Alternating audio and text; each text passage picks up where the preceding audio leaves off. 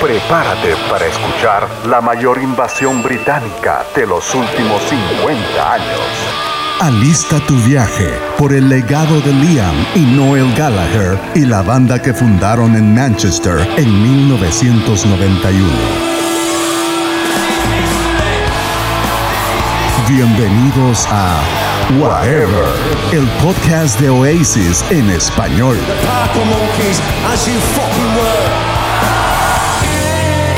Ponte cómodo, sube el volumen y pon tu vida en las manos de una banda de rock and roll.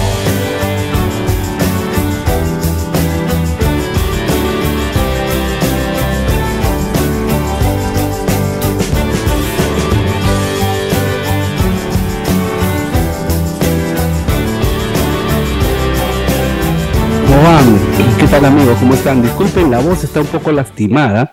Ayer hemos tenido un show en vivo, ya les vamos a contar quizá un pedacito de qué pasó ayer. Lamentablemente estamos un poquito tomados, hace mucho frío en Lima, pero estamos con toda la actitud y con toda la buena onda y ganas de presentarles un nuevo episodio de Whatever, el podcast de Oasis en español. ¿Cómo están? Los saludo Arturo Puescas, como siempre desde Lima, para todo el mundo. ¿Qué tal amigos? ¿Cómo están? Espero que estén pasándola bien, que hayan estado escuchando los capítulos, que hayan revisado cosas y se hayan enterado de repente de algún detalle que no sabían y puedan estar con nosotros en este nuevo episodio. Ahora vamos a tener un programa totalmente dedicado a uno de los miembros de la banda, ¿no? Que es bastante relevante. Pero para eso eh, tenemos un invitado bastante especial. Eh, es un fanático del podcast, creo yo, eh, con, mucho, con mucha humildad lo decimos, con mucho respeto y cariño. ¿Cómo estás, Mart- Martín Alfaya, que nos acompaña desde Galicia? Martín, ¿cómo estás? Pues encantado de, de estar con vosotros en este podcast tan chulo. Buenísimo, Martín, bienvenido. Ya nos contarás un poquito de tu historia. ¿Qué tal, Pavel? ¿Cómo estás? Buen día. Hola Arturo, ¿qué tal? Hola Martín, hola Omar, hola a todos allá amigos en el internet. Acá igual, pues emocionado. Todavía hay un poco de frío acá en Lima, a pesar que ya estamos ya hace rato en primavera, pero todavía se siente frío. Se siente. Sí, sí, sí. Pero bien, igual emocionado de hablar de este episodio de hoy que es con respecto al libro de Tony McCarroll, ¿no? Y Tony realmente pues se mandó un, un libro bastante revelador que ahora vamos a, a tratarlo en este episodio. ¿Qué tal Omar? Así ¿Cómo es. estás? Hola Pavel, ¿qué tal? Hola Arturo, hola Martín, bienvenido al podcast y muy muy ansioso ya de empezar este nuevo episodio, ¿no? Para, para conversar sobre este libro, ¿no? Hemos, hemos conversado bastante, bueno, fuera obviamente eh, off the record, si se puede decir, este, sobre este libro, ¿no? Eh, desde hace años en realidad, desde hace años, desde su publicación hemos, siempre lo hemos comentado en nuestras reuniones, ¿no? En nuestras en nuestros en nuestros guateques, como dirían en España, ¿no? Este, siempre hablando sobre, sobre Oasis y, en especial de este libro, porque como dice Pavel, hay muchas cosas este, reveladoras, hay muchas cosas que no sabíamos y, qué mejor de, primera fuente, ¿no? Que, que, eh, quien fue el baterista de Oasis contando, bueno, todas esta- estas intimidades, estos secretos que, que tanta delicia pues nos causan a los fans. Así es, Omar. Eh, pero bueno, antes de empezar con nuestro gran especial, queremos que Martín nos cuente un poco qué tal es Ponte Arias. Es un pueblo, eh, nos contabas un pueblo de Galicia, ¿no? Imagínense, estamos conectados con, con Martín nuevamente con una diferencia horaria bastante considerable. Muchísimas gracias por estar conectado allá de noche, nosotros acá de mañana, recién despertando. ¿Cómo estás, Martín? Cuéntanos un poco de tu, de dónde vives, de dónde eres. Pues sí, soy de Ponteareas, eh, es un pueblo de la provincia de Pontevedra, no sé si os suena. Es una de las cuatro provincias de, de Galicia. Ok. Y, y bueno, aquí efectivamente, hombre, de noche no es, es deben ser las seis ahora. Y me, me llamaba la atención que decíais que estaba empezando la primavera, porque aquí ya estamos entrando en el otoño y estas diferencias tan grandes me, me- me- aún no estoy, no sé, se me hace raro. Es como si no las entendiera del todo. Sí. me chocan demasiado. Y bueno, Imagínate. es un pueblo pequeñito y tal, pero, pero bueno, aquí estamos. Bueno, y, y Martín, ¿desde cuándo tú eres fanático de la banda? Ahí nos contabas un poco que fue porque los viste en vivo, creo, ¿no? Los vi en vivo, en vivo en Vigo, que estamos a 30 kilómetros de Vigo, que es la ciudad así más potente de nuestra zona, y tocaron un anfiteatro al aire libre. Y, Y bueno, yo ya conocía un poco las canciones y tal, algunas canciones, pero tampoco se podría decir que fuera un loco de Oasis, la verdad. Pero, pero bueno, yo creo que cualquier persona que haya ido a un concierto de Oasis sabe que la energía que transmiten y que, y que transmite el público mientras estás eh, ahí es, es tremendo. Yo a mí era muy joven y igual te impresiona más. Pero a mí me, me cambió, me cambió la vida literalmente, aunque suene muy, muy dramático, eh, fue así, fue así, sin duda. ¿Qué año fue esto, Martín? Fue en 2002. 2002. 2002, con el Ethan Chemistry. Era Chemistry, claro. Qué, qué, buena gira, ¿eh? Y aunque muchas canciones, yo no conocí, me acuerdo que no conocía Columbia, que me había molado mucho Columbia en, en vivo y, y de preguntar qué canción es esta. O sea, Columbia no conocía Morning Glory, que también dije, joder, qué, qué temazo y tal. Y ahora pienso, ostras, no conocía Morning Glory, ¿sabes? Pero claro. yo sé, conocería Live Forever, Don't Love King Anger, Wonderwall y poco más. La verdad. ¿Y, y después los, los, pudiste ver algunas veces más o, o Sí, los vi. Desde ese entonces los vi en cada gira. Los vi con el Don Belly de Truth en, en Madrid. Fui hasta Madrid. Y en 2008, creo, también en Madrid, en el mismo sitio, en el pabellón de deportes. Ya con el Diga Your Soul. ¿Viste a la banda tres veces entonces? Tres veces. A wow. Liam no, no los he visto, ¿no? Wow. Pero ahora sí, sí. Qué genial, qué genial. Bueno, definitivamente cuando ves a la banda te cambia la vida, es la verdad. O sea, eh, eh, los que hemos tenido la suerte de verla, ¿no? Algunos fans lamentablemente ya no han podido y bueno, nosotros podemos un poco transmitirle ese sentimiento a ellos porque una cosa es tener a Oasis en un disco, ¿no? Eh, verlo por video, en la tele, lo que quieras, pero cuando, cuando se paraban delante de ti con toda esa potencia de sonido, o sea, era apabullante, ¿no? No, Pavel, o sea, sí, era, era te aplastaba. Totalmente, ¿no? Y bueno, como ahí dice Martín, cualquiera que haya visto Oasis en vivo, este, pues puede dar fe de esa energía que transmitían, ¿no? O sea, Liam Gallagher parado ahí frente a toda la multitud creo que transmitía más energía que cualquier payaso saltando dando vueltas, ¿no? En el escenario. Eso, literalmente, eso literalmente. Pero Total. sí, eh, Oasis era una banda en vivo y sí, bueno, esa es la historia en la, con la que se construyó también, ¿no? De giras y giras interminables para darse sí. a conocer por todos los pueblitos de UK y bueno, después Europa y todo el asunto, así es como es la historia, ¿no? Y más o menos es lo que Tony también nos narra un poco en el libro, ¿no, Arturo? Totalmente. Bueno, vamos a meternos ya de lleno en el tema, ¿no? En este libro que publicó Tony McCarroll, el primer baterista de Oasis. Eh, este libro fue publicado en 2010 y como, como un poco les podemos decir, es una parte de la verdad. No sabemos si es la verdad absoluta, pero es una versión, ahí está Pavel mostrando el libro, es una versión de lo que él eh, nos narra, de cómo nació la banda, cómo se creó el mito, cómo cada uno de los componentes de Oasis se fue acoplando y eh, él cuenta su historia personal, pues también porque este libro sirve y pienso yo que es como una especie de biografía pues de, de Tony, ¿no? Que llegó a ser un personaje relevante, ¿no, Pavel? Sí, de hecho habla un poco también de su niñez, de, de cómo empezó a hacer conexión con, con el mundo Gallagher, por así decirlo, ¿no? Pero yo creo que más que todo es como una especie de catarsis, ¿no? De, de Tony frente a, la, a, su abrupta salida de la banda. Eso como, como principio del libro. Y segundo, eh, trata de, de, digamos, de desenmascarar a uno del Gallagher que hasta ese momento pues uno lo tenía en el tope de, los, de los dioses, ¿no? Claro. Trata un poco de, de, decirte, oye, sí, es cierto, este pata es un genio, tiene un montón de composiciones geniales, pero no solamente ha sido él, ¿no? Sino, si no, no nos hubiera tenido a todos nosotros, pues esto nunca hubiera funcionado. Algo de eso, no, algo de eso menciona, ¿no? Y lo humaniza, ¿no? O sea, y lo humaniza, eh, sí. o sea, mostrándonos, digamos, ciertas sombras de Noel, como que, como tú dices, lo, lo baja un poco del pedestal, sí. lo humaniza y los fans nos damos cuenta pues de que sí, los genios también tienen sus, sus cosillas así, claro, medias, oscuras, raras, ¿no? medias oscuras, Entonces, medias oscuras que, claro. ¿no? que normalmente sucede pues ahí, ¿no? Trabaja malinas, donde los fans no llegan a entrar, pero que gracias a libros como los de los de Tony, o el de Tony, este podemos conocer, ¿no? Y, y bueno, antes de meternos ya de, de frente al, al libro, eh, quería preguntarle primero a Martín, que no, pedirle, mejor dicho, que nos cuente cómo así llegó a, ¿no? a traducir el libro, ¿no? ¿Cómo, cómo, cómo es que te animaste a traducir? ¿Qué, qué sucedió? Eh, con, ¿no? ¿Con qué intención? Pues, eh, pues eh, cuando durante la pandemia, pues eh, empecé a leer el libro de Tony y, y me di cuenta de que tendría que traducir un montón de, buscar en el diccionario muchísimas palabras que no, que no entendía porque está escrito en un lenguaje muy, muy informal y muy urbano.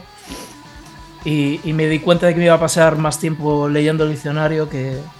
Yo creo que me defiendo más o menos en inglés, pero Ok. es un lenguaje bastante urbano, la El- verdad.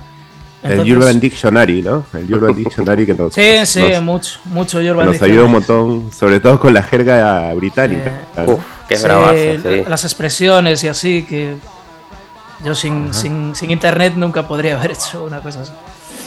Y Claro, bueno, y la verdad es que Y a mitad del libro me, me llegué a arrepentir porque dije, joder, ¿para qué empecé esto? Porque se me hizo mucho más largo de lo que, de lo que había claro. esperado, ¿no? Porque al final es un chollazo, es muchas Sí, muchas páginas y, y bastante jerga, ¿no? Bastante Claro, forma de hablar claro. mancuniana, ¿no? Como se dice, bastante complicado, sí, sí, sí. Claro, cierto. entonces lo escribí y pues en algún foro así lo ofrecí, alguna gente me lo pidió y pues yo también he consumido mucho, muchas cosas subtituladas en YouTube. En...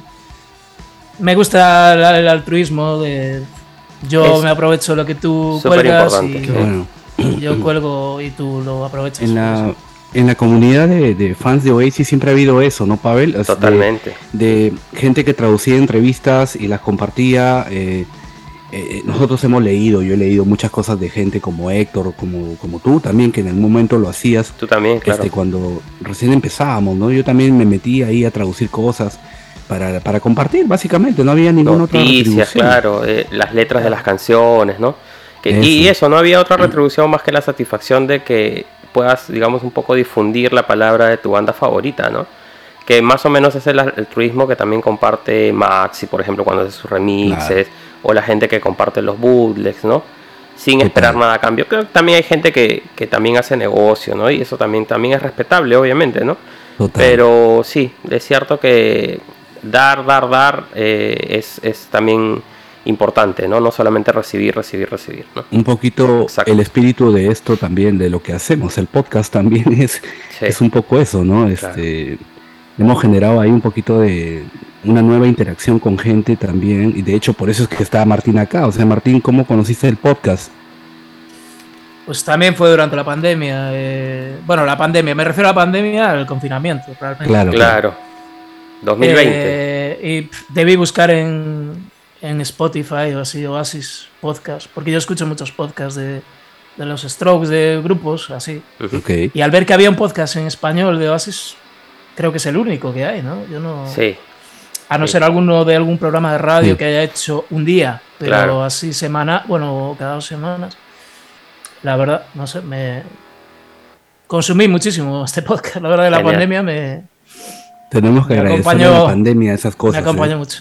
Bueno, Hay- algo, hay cosas algo bueno buenas. que tener. así. de todas maneras. Algo así. De todas maneras. Bueno, nos metemos de lleno. Amigos, eh, el primer capítulo de este libro eh, se llama como Pavel, acá tengo el título, es eh, He Hums the Drums, ¿no? O He sea, Bangs the Drums. referencia Es como la, la, la, la canción de los Stone de Roses, los, ¿no? de los Stone Roses. Y ¿no? básica- Que la canción de Stone básicamente- Roses era She Bangs the Drums. ¿no? Claro, exacto. Acá básicamente pues es, eh, digamos, la, la pequeña parte del libro que es la biografía de Tony McCarroll, ¿no?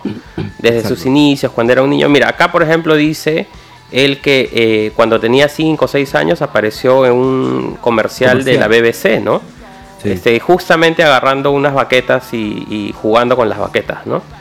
Es como el destino, diríamos así. Premonitorio, ¿no? Premonitorio, literalmente. Pero son, son, son ese tipo de historias que, claro, tú dices, no sé si es verdad, ¿no? Es como que tienes que ponerle ese aliciente medio. Bueno, no, medio no hay un video como ¿no? para probarlo, ¿no? Pero tampoco creería yo que Tony se invente algo así porque, No, digamos, no, pues obvio, es, es fácil de, de decir, no, es cierto, ¿no? Yo vi ese y tú no eras tú, ¿no? Una cosa así, Sí. claro. Porque a veces, a veces te digo una cosa, a veces yo leo biografías que dicen niños que a los 2, 3 años ya cantaban. Ah, obviamente, sí, claro. O sea, no, tío, eso, eso no es verdad, creo. hay cosas muy raras que cuentan de, de niños prodigios, ¿no? Claro. Pero bueno, eh, empezamos con esa, esa parte en la que cuenta un poco su historia irlandesa de cómo la familia de Tony llega pues a, Inglaterra, Manchester, cómo está constituida.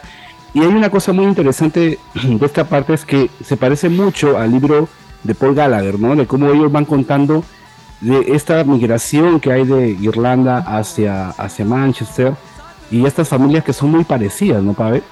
De hecho, acá hablan de que la familia de Tony conocía a la familia de los Gallagher, ¿no? O sea, sus papás eran amigos, coincidían en los en los centros sociales irlandeses que habían en Manchester, ¿no?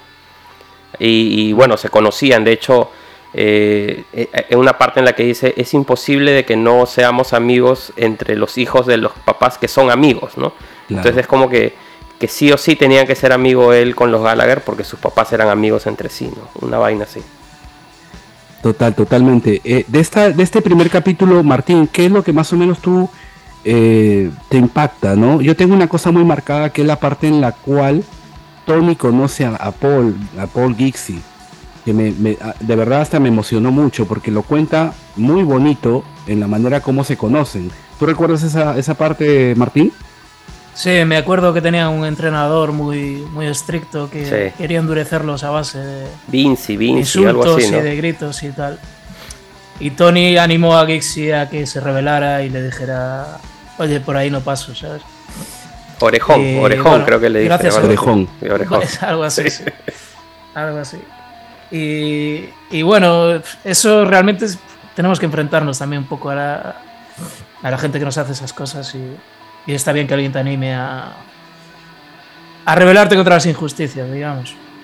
Y sí, así se conocieron eso en, en unas pruebas para un, para un, equipo, de fútbol, ¿no? Sí, es verdad. Sí, sí, esta parte era muy bueno, dicen. Claro, Giggs era muy bueno, muy jugando al fútbol. Sí, sí, sí, Eso es verdad. Eso es verdad. Es bastante emotiva esa parte. Se conocen y ahí es cuando se, se arma el primer lazo eh, para generar toda esta historia, ¿no? Pero evidentemente también, eh, digo yo, no, ahí tú puedes decir, los que fundaron la banda fue Gixi con, con Tony, ¿no? Pero en realidad si tú te pones a pensar, el primer lazo de sangre es el de Liam y Noel. O sea, hay como una competencia, pienso yo, no sé. Pero temas musicales, creo que ahí recién se ponían a escuchar música ellos, ¿no? Claro. Porque Tony, Tony toda la vida ha tenido su set de batería, de hecho lo cuenta en el capítulo, cómo lo consiguió y, y, que ensayaba cada rato y qué sé yo. Pero nunca lo hablaba con Wixie porque veía que por ahí no era el vínculo con él, ¿no? El vínculo era más, eran amigos, ¿no? Niños que iban a ser adolescentes, escuchaban la, la música, de hecho hablan ahí de, de New Order, ¿no? Eh, hablan de que consiguieron el primer el compilatorio este de Smiths, este Omar, tú debes saber cómo se llama este de los grandes éxitos de esa época. Este, ah, bueno, claro. Sí. bueno, si es el primer recopilatorio de singles fue el Louder Than Bombs, ¿no? De, de, los Smiths. Claro, hablan, hablan de que se pusieron a escuchar ese disco y qué sé yo. y, eso como que crea un vínculo entre él y, y, Wixie, ¿no? O sea, que siempre se iban a la casa de Wixie a escuchar música, a escuchar música, ¿no? Y... Claro, el, el, interés de Wixie por la, por la música no era tanto como el de Tony. Exacto, Tony venía pues más, más interesado por la música, ¿no? Wixie no. Wixie fumaba hierba, que es lo que decían ahí, ¿no? Y, le gustaba mucho el fútbol. Wixie, quería ser futbolista, claro. en realidad, ¿no? O sea, no, no una estrella rock. Sí, pues. Eh, igualmente, lo que siempre le recriminan a, Tony, los miembros de Oasis le recriminaban o decían públicamente que a, Tony no le gustaba la música, no le interesaba la música. En lo que diga en su libro, eh, claro, es su versión, pero lo que, decía, lo que decían los Oasis es que a él no le interesaba la música, nunca escuchaba música. Que pues. dudaban que tuviera equipo de música en casa. Es verdad. Entonces eh, es curioso, ¿no? sí, así, a lo mejor parece más interesado que Gixi. Claro, así como estos detalles, digamos, hay cositas así pequeñas, como comenta Martín, que si te das cuenta trata Tony de un poco refutar los argumentos que tenía no Liam o los demás con respecto a él, ¿no? Entonces, así, estos detalles que son, digámoslo así, tú lo lees de una manera amena, ¿no? Distraída, pero él te está diciendo yo no era como me pintaban, ¿no? Yo sí tenía gusto musical, yo sí escuchaba música, es más, yo le dije a, a Wixi que escuche tal o cual cosa, ¿no? Entonces era una cosa así. Eh, desde el inicio tú te das cuenta que es un libro que va a tratar de un poco reformar la imagen de Tony McCarroll, ¿no? Eso es cierto, desde, desde los inicios uno se da cuenta. Total. Bueno, y, ellos van creciendo, pues tienen 12, 13, 14, 15 años y empieza pues esta etapa en la que empiezan a integrar como bandas de barrio, ¿no? Que empiezan pues a ir a los partidos de fútbol. Ahí habla Tony un poco de, una especie de delincuencia que hacían, que robaban tiendas, hacían cosas, ¿no? Medias este, ilegales, por decirlo de alguna forma, ¿no? De hecho, cuento una anécdota de que van a, a una tienda de regentada por italianos eh, Vestidos, ¿no? Disfrazados, ¿no? Disfrazados con capuchas, con unas máscaras, ¿no? Como máscaras, o sea, esa parte como digo, man, ya, qué raro, ¿no? O sea, como, que eran una banda. Claro, es como para ilustrar nuevamente, ¿no? Estos detalles tratan de refutar un poco lo que decía Noel, de que ellos se dedicaban a robar y qué sé yo, ¿no? Él dice, lo hicimos una sola vez y nos fue mal y nunca más lo volvimos a hacer, ¿no? Con esta anécdota Que, te cuenta de que se encontró con la mafia italiana y que fue el señor a tocar la puerta, claro, le, amenazar. a Gixi del cuello. cosas de esas, ¿no? Una cosa así, ¿no? Pero bueno, eh, parte de eso, a, lo que voy es que hay una anécdota muy interesante que es cuando conoce a Noel, ¿no? Que supuestamente eh, una, una, pandilla de chicos los, los iban a golpear a Gixi con su gente y dentro de esa pandilla. Por ser, por ser descendientes de irlandeses, eso es importante, ¿ah? ¿no? Porque era como una pandilla anti-irlandeses, ¿no? Y, cuando se encuentran con Noel ahí, le dicen, ¿tú qué haces acá si tú eres más irlandés que nosotros, ¿no? Una cosa así. Sí, sí, sí. Y supuestamente Noel les dice, váyanse, váyanse por acá, váyanse por acá. Claro, claro. Como que Noel los ayuda a escaparse de esa tunda que les iban a dar, esa paliza que les iban a dar. Y, él y Tony pues en el libro dice bueno y luego años después no él hablaba del orgullo de claro ahí ya te das cuenta de lo que de lo que va a tratar el libro no es netamente un ataque frontal sobre las cosas que decía Noel sobre él en esa época no trata obviamente de, desmentirlo en todo lo que pueda desmentirlo no así sea un pequeño detalle igual lo, lo va a desmentir igual en el capítulo 2, que es el Mancunian Concept, también básicamente se construye en base a eso, ¿no? En las relaciones que tenían, digamos, estos eh, antisociales eh, en, las calles de, Manchester, ¿no? Claro. Eh, fumando marihuana, hongos, lo que sea, drogas, este, peleas, riñas por fútbol, es decir, trata un poco de darnos ese es, cómo era en esa época, ¿no? Eh, la realidad para ellos, ¿no? Y cómo se fue creando un vínculo sin que ellos se dieran cuenta entre ellos, ¿no? Se empezaron a, conocer, ¿no?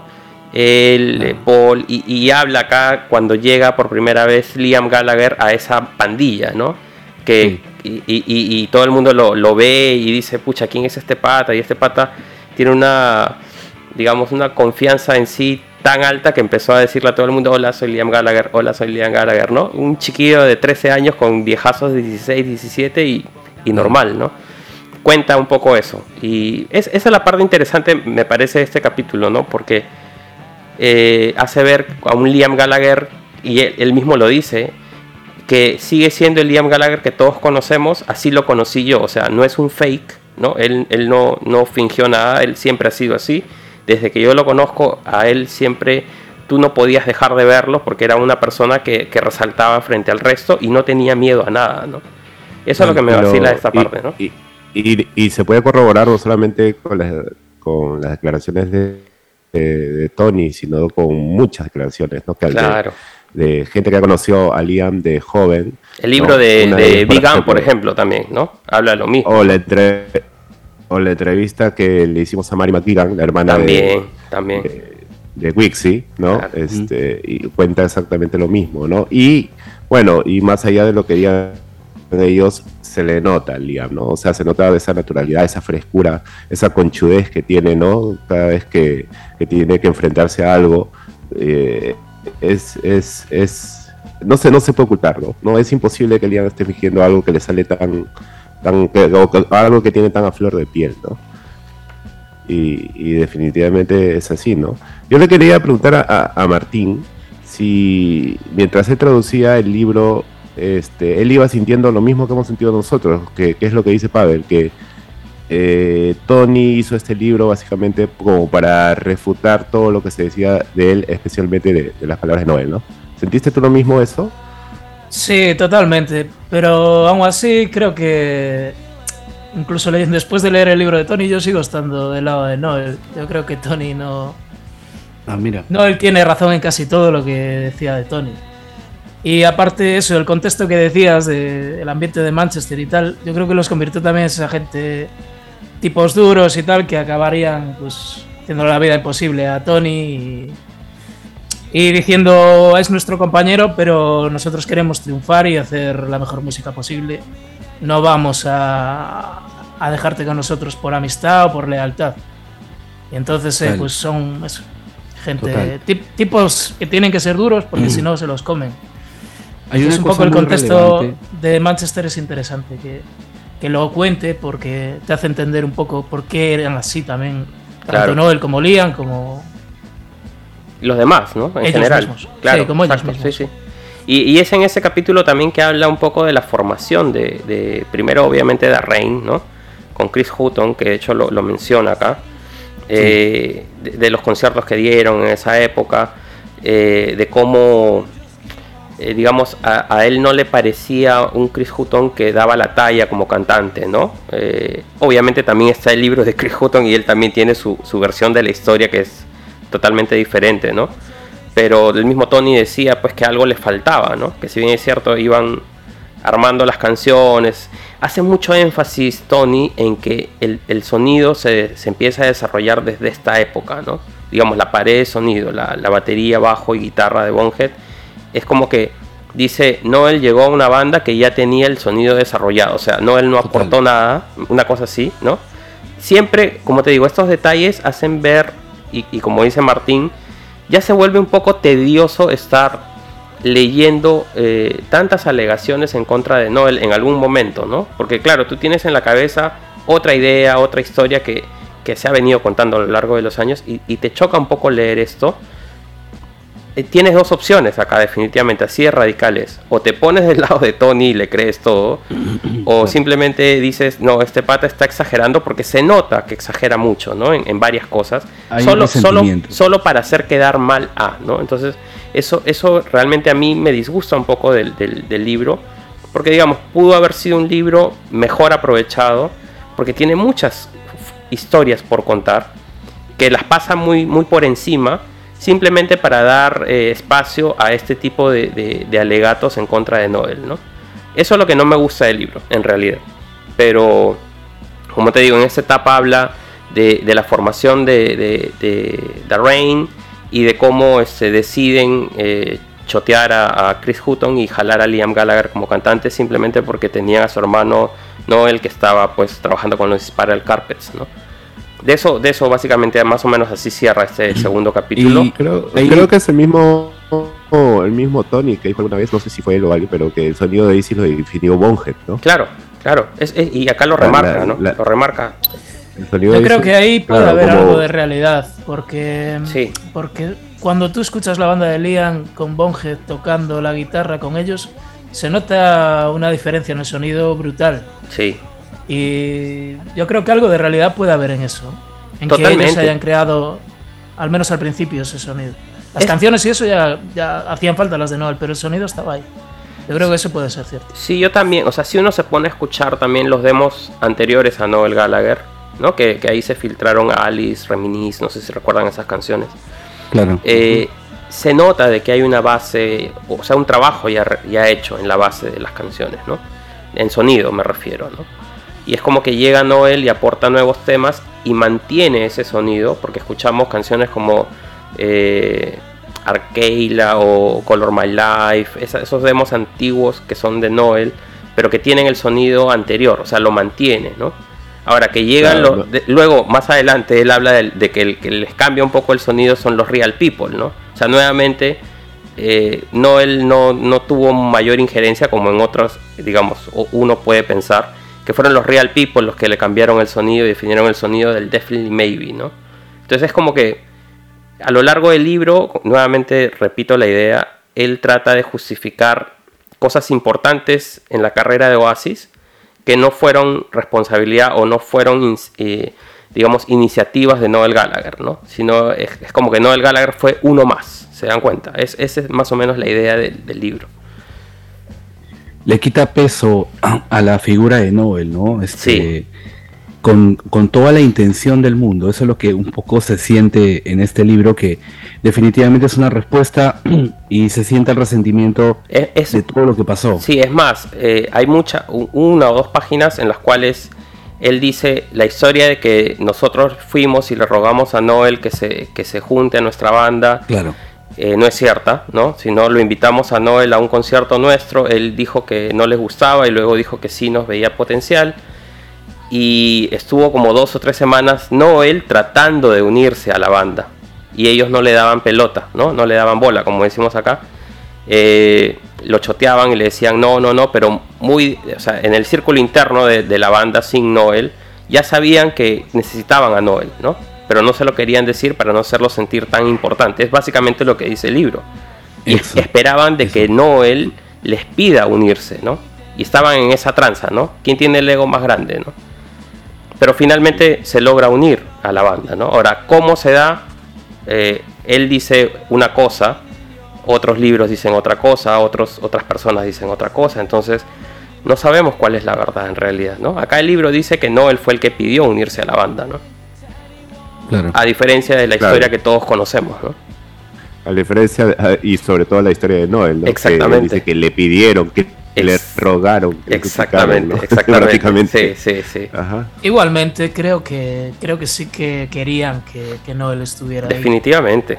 Sí lo querían. Incluso Liam, en un capítulo de. En algún momento del libro, dice. Tony cuenta que Liam llegó a comentarle si podrían a lo mejor echar a Gixi.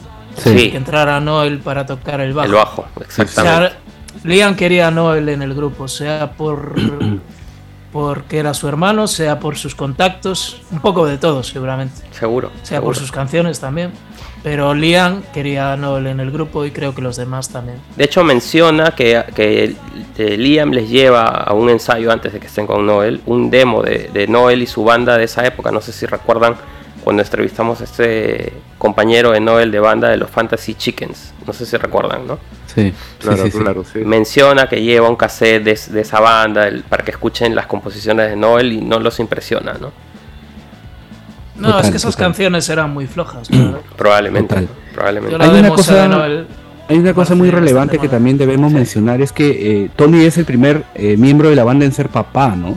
Y eso lo, pone en otra posición porque definitivamente él tenía que buscársela eh, para mantener una niña, ¿no? Eh, una hija que se llamaba Gema, ¿no, Pavel? Sí, de hecho acá habla de que él consigue un trabajo en una compañía de seguros, ¿no? Y bueno, le dan la noticia de que va a ser papá. Eso cambia un poco la dinámica, ¿no? Porque, porque él, digamos, ya te obliga a ti de buscar algo serio, ¿no? O sea, no vas a ir a como decimos acá, a huevear con los, con los amigos, a tratar de, de tocar por tocar, ¿no? Tienes que ir a tocar si quieres realmente ser alguien, ¿no? Y más o menos creo que también ese empuje, eh, a pesar de que Tony no lo aprovecha, porque por ejemplo eso pudo haber sido un caballito de batalla, como decimos acá, de esa parte del libro en la cual él diga, gracias a mí yo empujé para que todos llegamos a ser profesionales, porque en realidad debe haber sido así. Tony eh, fue el que invirtió en, comprar un nuevo kit de batería, ¿no? Eh, Tony fue el que tenía las necesidades porque tenía una hija, entonces como que sí le interesaba que la banda llegue a ser alguien, llegue a ser firmada, llegue a ser este profesional para dedicarse a eso y ganar plata, ¿no? Entonces digamos, le faltó un poco, desde mi punto de vista, a Tony enfocarse en esa parte que de repente le hubiera dado una mejor posición a Tony, diciendo gracias a él ese fue el empuje que se necesitaba, ¿no? Más la combinación de las canciones de Noel, qué sé yo, y la banda pues ensayaba muy seguido eh, para lograr ser alguien, ¿no? Desde ese punto de vista creo que sí fue relevante este, este episodio. Hay una anécdota que cuenta Tony del momento que había cobrado un dinero que era muy importante para para invertir en la casa donde Sí. estaba con su hija. Sí. Y Noel con Liam le dice, oye, cómprate una batería nueva. Y eh, tenían como la batería estaba en una vitrina. y él 600 decía, libras. no, Sí. esa plata es para, es para mi hija, va a tener problemas. No, pero cómprate la batería, es una inversión. Noel le dijo eso, ¿no? Es una inversión. Lo convencieron, se compran la batería y los tres, Liam, Noel y Tony, van caminando, porque no les quedó ni para el taxi, van caminando con la batería en, la- eh, en sus brazos hacia el- la sala de estudio, ¿no? Es, eh, y evidentemente le generó pues todo un problema a Tony, ¿no? O sea, para que veamos un poco el nivel de, de, de- de apuesta que tenía él por el grupo, ¿no? O sea, estaba, estaba jugándolo todo, como dices, Pavel. Sí, de hecho, ¿no? Sí, sí, sí.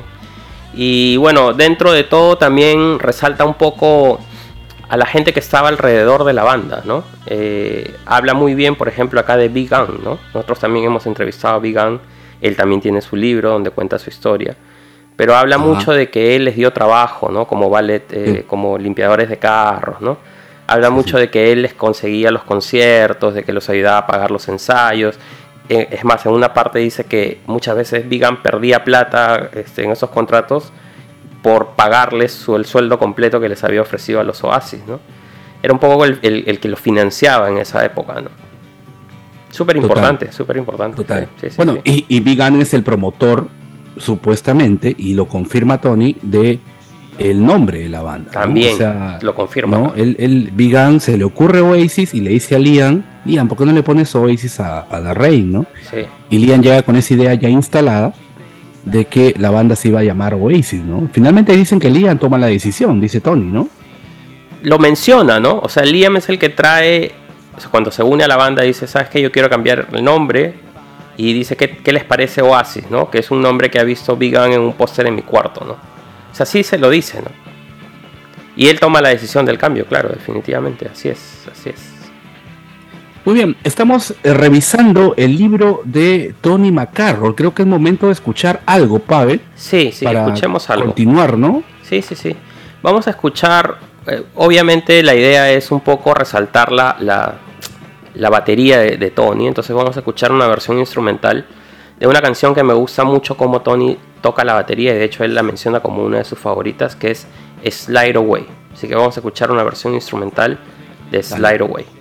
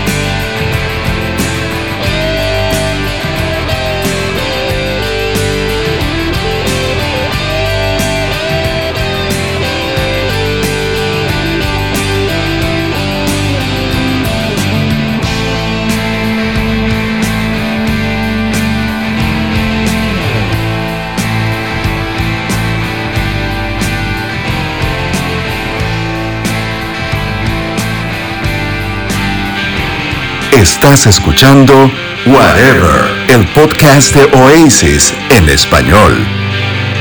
Bien, estamos en el episodio 59 de nuestro podcast y estamos revisando La verdad de Tony, el libro que publicó el año 2010 el ex baterista de Oasis. Muchachos, seguimos acá conversando y es muy interesante toda esta parte preliminar de la banda, ¿no, Martín? Eh, más o menos toda esta historia que tú leíste en el libro, luego de que hiciste la traducción, la leíste y todo, más o menos, ¿qué te deja claro, este Martín? De repente hay algo, algún detalle que tú te hayas como sorprendido mucho, quizá. Yo me sorprendo mucho de que Tony no acepte el hecho de que era un batería muy, muy básico, que no haya querido mejorar, que no haya querido ser más creativo. Tuvo mucho tiempo para hacerlo. No, él, creo que hasta podríamos decir que tuvo mucha paciencia con él. Llegó a dar clases de batería que él no quiso seguir. Yo creo que, que Tony tenía que haber un grupo profesional. Yo creo que no. ¿Y, a qué Tiene que tener un nivel mayor que y, para mí. ¿Y por qué crees que haya, no haya querido mejorar Tony, Martín? ¿Por qué crees que pues se estancó? Autocomplacencia, a lo mejor yo estoy de acuerdo con Tony en que a veces lo básico es. A mí me gusta Bases, no me gusta Steve Bay o cosas muy virtuosas. Me gustan las cosas básicas, pero la creatividad para mí es lo más importante. Y hacer el mismo ritmo una y otra vez. Tiene dos ritmos, tres ritmos, Tony, para todas las canciones. A mí me sorprende eso, que no haya intentado desarrollarse más como músico. Sobre todo porque ya, ya estaban girando por Japón, Oasis estaba creciendo de una forma desproporcionada. Él tenía que haber, más que decir, ah, no, no me llevo bien con Noel, yo soy el que le planta cara a Noel, por eso me echan. No, creo que tendría que tener un poco de autocrítica y decir, a lo mejor me echan porque no, no soy tan bueno como debería. o sea, es lo que más me sorprende, tal vez, de Tony. A mí me cae bien, ¿eh? no tengo nada en contra de él, pero como músico no, probablemente tampoco se esperó mucho, ¿no? El, super éxito y la evolución musical, ¿no? De, Oasis. O sea, eh, a lo mejor no, eh, Tony pensó que Oasis iba a seguir siendo siempre una banda, pues, prácticamente de garaje, ¿no? Y que, y que más allá de sus tres este, ritmos, de sus tres redobles básicos, no iba, no iba a necesitar más, ¿no? Pero, y, y, a pesar de que de conocer a Noel y todo, y sabiendo pues las inquietudes artísticas de Noel, que, que, siempre, siempre ha querido pues evolucionar o pasar a, otra fase distinta, eh, lo haya sorprendido también, ¿no? Lo haya sorprendido y simplemente pues no, no, no estuvo preparado y no estuvo a la altura tampoco. Aparte, aparte que también creería yo, perdón Arturo, el entorno, ¿no? Que es lo que veníamos hablando al final del, episodio anterior de la parte del podcast, que es que él ya tenía una familia, ¿no? Entonces, digamos, eh, a diferencia de los otros que podían hacer la vida rock and roll, él no. Él, el tiempo libre que tenía, en vez de dedicarse a mejorar, a ensayar, a buscar, digamos, mejores conceptos musicales, qué sé yo, se lo dedicaba a la familia, se lo dedicaba a, a la hija, qué sé yo, ¿no? Entonces, es como que llegas a un, a un nivel, dices, yo soy músico, he estado tocando muchos años, eh, me mantengo, eh, sirvo y punto. O sea, no me interesa seguir creciendo y qué sé yo, como cualquiera de nosotros cuando llega, por ejemplo, a los 30, 40 años, ya tiene familia, qué sé yo, eh, un poco hay gente que deja de lado seguir estudiando, maestría, doctorado, qué sé yo, y, y simplemente se dedica a trabajar en lo que está trabajando para mantener el estatus, ¿no? Eh, algo de eso tal vez hubo en, esta parte, ¿no? Eh, justamente coincide con lo que veníamos hablando anteriormente, de que muy temprano él se volvió papá y tuvo esa responsabilidad que probablemente lo distrajo de, la evolución como músico que debió tener. Que es lo que un poco le reclamamos a Tony. Total, total. Bueno, eh, seguimos avanzando un poco en el libro y ahora, eh, Pavel, ¿te parece un poco comentar la parte de los Real People, ¿no? Que tanto se han hablado. Se ha hablado de esta banda, ¿no? Esta banda que tuvo una, una importancia, ¿no? Muy grande en, los inicios de Oasis, ¿no? ¿Qué podemos un poco sacar de, este libro que nos haya contado Tony? Eh, bueno, acá comenta pues que Noel consigue el enlace con los Real People a través de los Inspired Carpets, ¿no? Y bueno, les ofrecen grabarlos, lo que ya todos conocemos, ¿no? Se van a, Liverpool cada fin de semana a grabar demos y demos y demos. ¿Cuál es la diferencia? La diferencia es que acá eh, lo que dice Tony es que cuando llegan los Oasis con los Real People, los Oasis no saben nada, no, no, es más, él dice que tanto Tony Griffiths como Chris Griffiths empiezan a, a coachear, ¿no? Esa palabra tan, tan famosa ahora, tanto a Noel como a Liam, eh, Chris a Liam con respecto a, las técnicas de canto, a cómo grabar su voz y qué sé yo, y Tony a Noel con respecto a cómo componer, ¿no? Eh, dice mucho Tony acá de que las composiciones de Noel mejoraron a través de los Griffiths, ¿no? Y es más, acá cuenta claramente cómo se lleva a cabo la composición de Columbia, ¿no? Que finalmente fue Liam Gallagher y Chris Griffiths los que compusieron Columbia, ¿no? A través de, un instrumental eh, que, bueno, obviamente este instrumental sí fue una composición de Noel que venían desarrollando ya en vivo varias veces, pero es Liam el que empieza a, crear la melodía, eh, las palabras, Chris Griffith también lo ayuda con el coro y que cuando terminan la canción van donde Tony y, Tony Griffiths y Noel Gallagher que estaban en otro lado hablando de composiciones, se las muestras y empiezan a, a, decir, hey, qué gran canción, qué sé yo.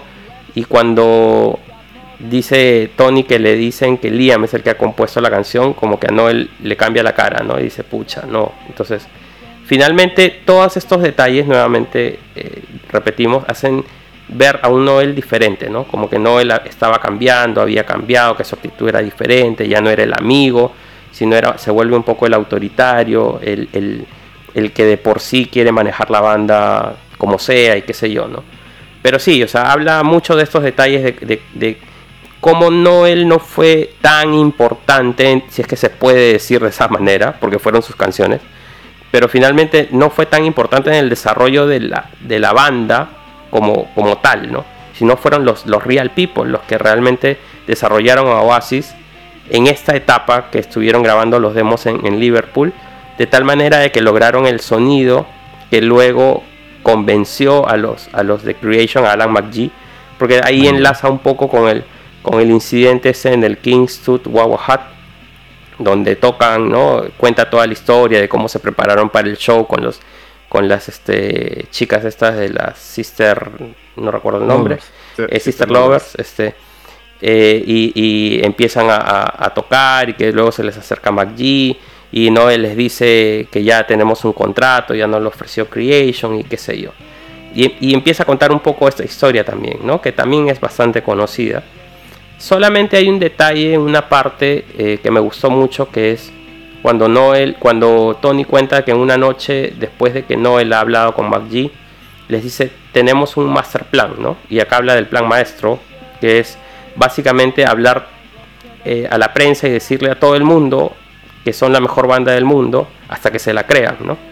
Y que traten ellos de, ser, de ser, de seguir ensayando, ensayando, ensayando hasta lograrlo el objetivo, ¿no? pero finalmente consiguen eh, eh, su objetivo inmediato que era tener un contrato discográfico, ¿no? Y acá lo, narra muy, muy bien.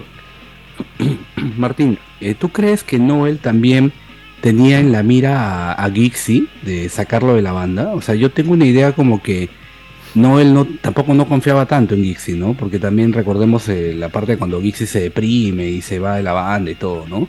Un poco haciendo referencia a este hecho de que Tony cuenta un poco de que Noel este, tenía planes mucho más grandes para la banda, porque si pensamos un poco en lo básico que tocaban estos músicos al comienzo, Gixi también podía haber dejado la banda en aquella época, ¿no? ¿Tú, qué piensas? Eh, cuando se firmó el contrato de Definitely Maybe, eh, por ejemplo, a Tony lo pusieron como un músico temporal o una cosa así. Y Gixi, por ejemplo, creo que formaba parte de Oasis, entonces seguramente hubiera sido más difícil echarlo de lo que fue con Tony. Además, bueno, supongo que Gixi aceptaba más el hecho, creo que Tony no hubiera aceptado que, que Noel grabara las baterías de Definitely Maybe o de West Story Morning Glory, en caso que lo hubiera tocado, claro. Pero Gixi sí, Noel grabó las partes de Definitely Maybe debajo, al menos varias y en What's the Story Morning Glory lo mismo. Entonces, creo que un poco esa sumisión o ese pasotismo de claro. le ayudó a mantenerse en la banda. porque en directo funcionaba bien, tampoco creo que esperaran más creatividad de él, a lo mejor en el batería hubieran esperado más como así fue, por eso cogieron a Alan, pero con el bajo creo que le sirvió y, como en el estudio no funcionaba bien, pero podía grabarlo o no, él, o, o incluso el productor creo que llegó a grabar algún, alguna canción en el bajo. Eh, eso, creo que por eso. eso quería también que, quería, quería comentarles. O sea, ¿ustedes cómo, cómo perciben que, era la personalidad de Tony en, esa época? O sea, ¿era alguien que le respondía a Noel o era alguien pasivo, como dice Martín, como era Wixie? No, era alguien que le respondía. se, enfrentaba. se enfrentaba. O sea, definitivamente él, también lo narra acá, ¿no? O sea, cada vez que Noel lo insultaba, él le respondía, ¿no? O sea, era así, era un ping-pong era el único que, digamos, eh, estaba en desacuerdo con las decisiones que se tomaban, ¿no? O digamos que, las cuestionaba, en todo caso. Era el único rebelde, digamos, porque Bob, Wixie y Liam agachaban la cabeza y hacían lo que no Les llegaba, ¿no? Hacían la vida rock and roll y listo, ¿no? Claro. Sí, sí, sí. Y, de hecho hay, hay, una parte, hay una parte en el libro que, justamente eh, hay una discusión entre Wixie y Tony con respecto a eso, ¿no? Eh, porque, digamos, Tony consideraba a Wixic, digamos, en el libro lo narra así, como uno de sus mejores amigos porque se han conocido desde niños, ¿no? Entonces llega un momento en el cual eh, lo enfrenta Tony a Wixic, ¿no? Y le dice, oye, ¿por qué le estás chupando las medias a Noel Gallagher cada vez que abre la boca? ¿Y por qué no le enfrentas, no? Si está haciendo cosas que no nos convienen a nosotros. Nos está tratando mal, nos insulta es más, a ti te borró todos tus tracks del, del Maybe y él grabó encima de eso sus tracks de bajo. ¿Cómo puedes permitir eso? Le dice, ¿no? En un momento le reclama eso y lo narra acá en el libro, ¿no? Y Wixie simplemente eh, lo, ya le, lo lapida a Tony, ¿no? O sea, le da la espalda, ya le deja de hablar, ya, ya no es su amigo, ¿no? Y, y, a raíz de eso es que empieza la debacle de Tony en la banda, ¿no? Porque ya, digamos, se queda sin aliados y como tú dices, Omar, es el único contestón, el único que, está ahí, como decimos acá, cagando a Noel Gallagher cada vez que quiere hacer algo. Es más, frente a la prensa, frente a, grupo de amigos, ¿no? Lo sigue insultando, le sigue diciendo, oye, pero si tú no hiciste eso, ¿no? ¿Qué hablas? Tú, tú no has hecho eso, ¿no? Una cosa así, tratando de desacreditarlo en público, hasta que llega pues en un momento tan crucial este, como el despegue de la banda y, y la grabación del segundo disco, y ya pues es la gota que, derramó el vaso, ¿no? Hay que mencionar que al comienzo del libro hay una como un prólogo que es escrito por Tony, evidentemente, donde él dice pues que muchas de las veces a mí me llaman el peor perdedor de Manchester, ¿no? O sea, hay varios apodos que le han dicho a Tony a lo largo de su vida, luego de que dejó Oasis, como el Pit Best, ¿no? De, el Pit Best de, de, Oasis, ¿no? en referencia a la intención de redimirse, ¿no? de, de decir, ¿sabes qué? Estoy cansado de que me hagan bullying, de que la gente se burle de mí y este, esta es mi historia, ¿no? Entonces un poco, también podría yo entender un poco a Tony, ¿no? Este, dentro de todo, hay que tener un poco de piedad también por este tipo, pero ciertamente no es que tampoco le fue tan mal al final, él sacó un rédito, un rédito monetario, ¿no, ver Sí, pero igual no fue pues un gran deal, como dicen, ¿no? Un gran acuerdo.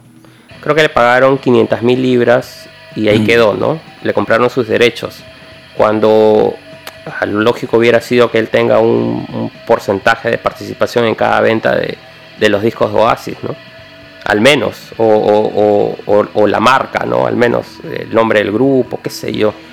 Porque él, eh, si bien es cierto, es miembro fundador, pero como dijo Martín, cuando firman el contrato eh, era raro porque él lo menciona, que en el contrato estaban impresas los nombres tanto de Liam, Noel, eh, Wixie y de Bonehead, pero el de él no estaba impreso, lo habían agregado así como manualmente por debajo de, del nombre de ellos, ¿no?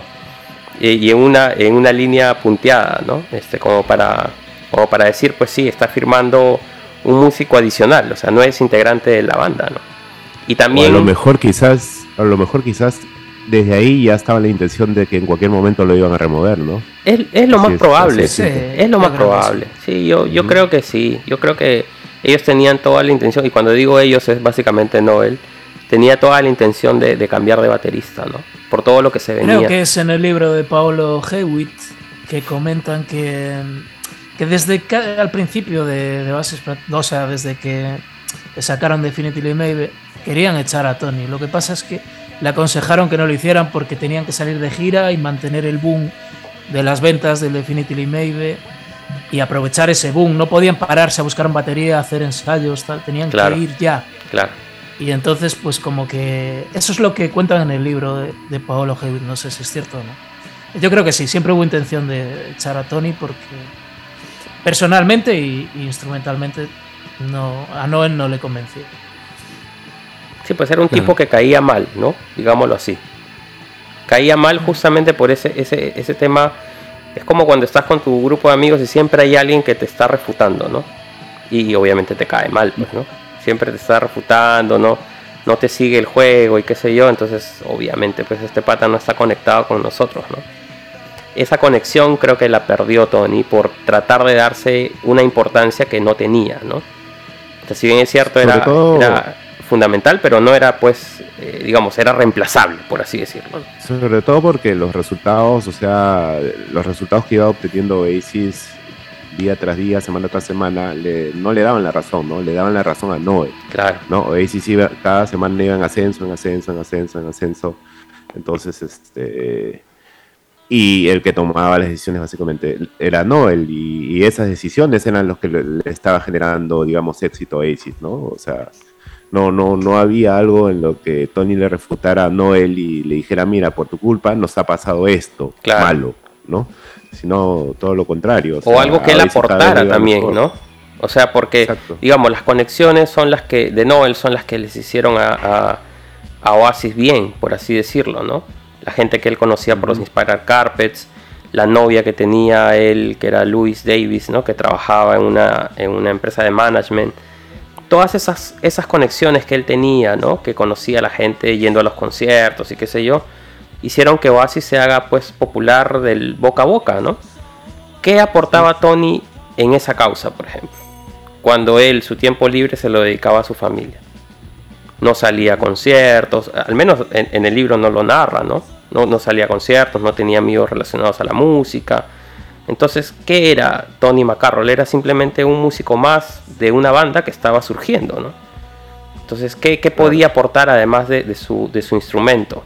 Y encima, como dice Martín, era limitado, ¿no? O sea, tenía un rango de acción básico dentro que funcionaba para cierta clase de canciones, pero ya avisorando canciones a futuro, pues definitivamente no funcionaban. Creo que es en el libro de Supersonic que Noel dice que le enseñó el, el redoble de, de Don't Love Backing Anger Sí, y dice la cara que puso cuando se lo enseñé es algo que nunca olvidaré porque puso cara de como Sí. si le hubiera escrito algo en braille y- exactamente, sí, sí, sí. Buenísimo. Es buenísima esa anécdota. Es que él, Sí. él como como como o se dice bull- eh, acosador decimos Sí, aquí los- bullying, bullying. eso bullying eh, es el mejor no él en eso uf, ha nacido para eso Y hay una parte importante que Tony cuenta en el libro que dice, bueno, yo no me puedo quejar tanto porque yo ya sabía cómo era Noel, dice, ¿no? Porque desde el primer día que lo conoce, eh, Tony se da cuenta que Noel es un tipo, ¿cómo le podemos decir? Un tipo agrio, ¿no? O sea, que es, cae simpático, ácido. es muy agradable, pero cuando quiere ser jodido es el más jodido, o sea, y, y con dos, dos, tres disparos te mata. Y, y Tony sabía que Noel era así y que tenía esa personalidad y que evidentemente si estabas trayendo a este personaje a tu banda, te iba a, tenías que estar preparado, ¿no? Tenías que estar preparado porque él venía ya, hay que recordar que Noel ya venía, puede estar con los Spiral Carpets, de haber viajado por el mundo con ellos y traía todo ese bagaje, ¿no? Tenía toda esa intención de decir, ok, tíos, ¿ustedes están queriendo hacer las cosas en serio o vamos a pasar el rato nada más, ¿no? No, vamos a hacer las cosas en serio, entonces las cosas se hacen así. Y tenía sentido que le hagan caso a Noel. Y, hay ¿no? una- y- y eso que lo mencionas es importante porque hay una parte en la que cuenta este, Tony, que están en la van y escuchan por primera vez Columbia en la radio, ¿no? Él lo cuenta, cuenta la, la anécdota y que todo el mundo empezó Claro. a celebrar, a, a- a- a, digamos, a, a alegrarse mucho, ¿no? Por, porque estaban sonando en la radio y, y, y Noel decía, nah, yo no, porque eso ya le he pasado. Y Tony le dijo, ¿Cómo que tú ya lo has pasado? Si, todo, si solo le cargabas los cables y los instrumentos a los Inspiral Carpets, ¿no? Una cosa así, o sea, siempre cagándolo, ¿te das cuenta? Claro. Siempre cagándolo. Claro. Entonces, una persona así no te suma, pues, te resta, ¿no? Definitivamente. Y Es como uno dice, ¿no? Cuando tú quieres conservar tu trabajo, tienes que caerle bien al jefe, tío. no hay de otra. O sea, ¿no? O sea, Tienes tiene- que llevarle su vinito, o sea, invitarlo a comer de, de vez en cuando. O sea, hay que tener ese tipo de o sea, cosas. es ¿no? bueno, es digamos, es bueno ser disruptivo, pero Claro. aportar, ¿no? No simplemente ser disruptivo Eso. para criticar y, y sentarme a ver qué pasa, ¿no? Totalmente. Ese es el tema, Bueno, ese es el tema. Pero, Estamos pero des- bueno, sí. desmenuzando a Tony, ¿no? Estamos Eso. un poco este, leyendo el libro, contando un poco, pero también dando nuestro, nuestra perspectiva, creo que eh, sin ninguna mala intención, ¿no? Cada quien también, los, los, los oyentes del podcast, puede sacar su conclusión, pueden creer totalmente la, la, la historia que nos cuenta Tony, pero acá... Y hay mucha gente que, que quiere a Tony, que le Tony. Tú entras Claro. en YouTube y en vídeos de, en que toca Tony, mucha gente habla de Tony, ¿no? De que ese Sí. punk, esa sensación de fiereza y tal que se perdió con, con Alan. Y en cierto modo puede ser cierto. Sí. A mí me gusta más Alan, pero mucha gente le gusta a Tony. Para esas canciones seguramente A mí, a era mí el hombre indicado. me hubiese encantado ver a un Oasis en el año 94, ¿no? Con toda esa furia Sí. de banda de garaje. Hubiera sido Imagínate. espectacular. Hubiera sido espectacular. Imagínate. Por más que haya sido No, Tony el baterista, ¿no? El, el año pasado, pues, que, tu- que tuvo este paro cardíaco, o fue este año, no recuerdo. ¿Fue este año? Creo que el año pasado. El año pasado, creo, ¿no? Eh, todo el mundo se preocupó por él y las mejores vibras con él. O sea, eh, para yo considero pues que es un, un miembro fundador. O sea, es alguien que hay que tenerle un respeto, ¿no? Este, total y absoluto, ¿no? Bueno, No, y aparte, eh, aparte, perdón Arturo, aparte, Sí. o sea, sí ha hecho, sí, sí tiene sus aportes, ¿no? Y de hecho vayamos ahora a la- a la- al break musical hablando de, de esta canción, ¿no? De Supersonic, que también él menciona en, en el, en el libro un- una gran parte de, de- de cómo se hizo Supersonic, ¿no? Ellos fueron al- a, los estudios de Pink Museum a grabar Bring It On Down, pero terminaron haciendo un jamming y él, él lo menciona, ¿no? Yo me puse a hacer un ritmo en el que había estado trabajando, como si el 1 o 2 básico, pues tendrías que pensarlo mucho. No pero él lo menciona, lo complicado. menciona, ¿no? Que él estuve trabajando en un ritmo y me puse a tocarlo con la cadencia y qué sé yo. Y después Bonhead se unió tocando unos acordes y luego no, él empezó a hacer unos, unos punteos, ¿no? Y esa fue la base y, que Chris Griffith o Tony Griffith creo que estaba en la consola, ¿no? Y que pararon para, para empezar la grabación de Bring It Down y el otro salió de la cabina a decirle, oye, ¿por qué paran? ¿No? Si esto es un hit, ¿no? Sigan tocando.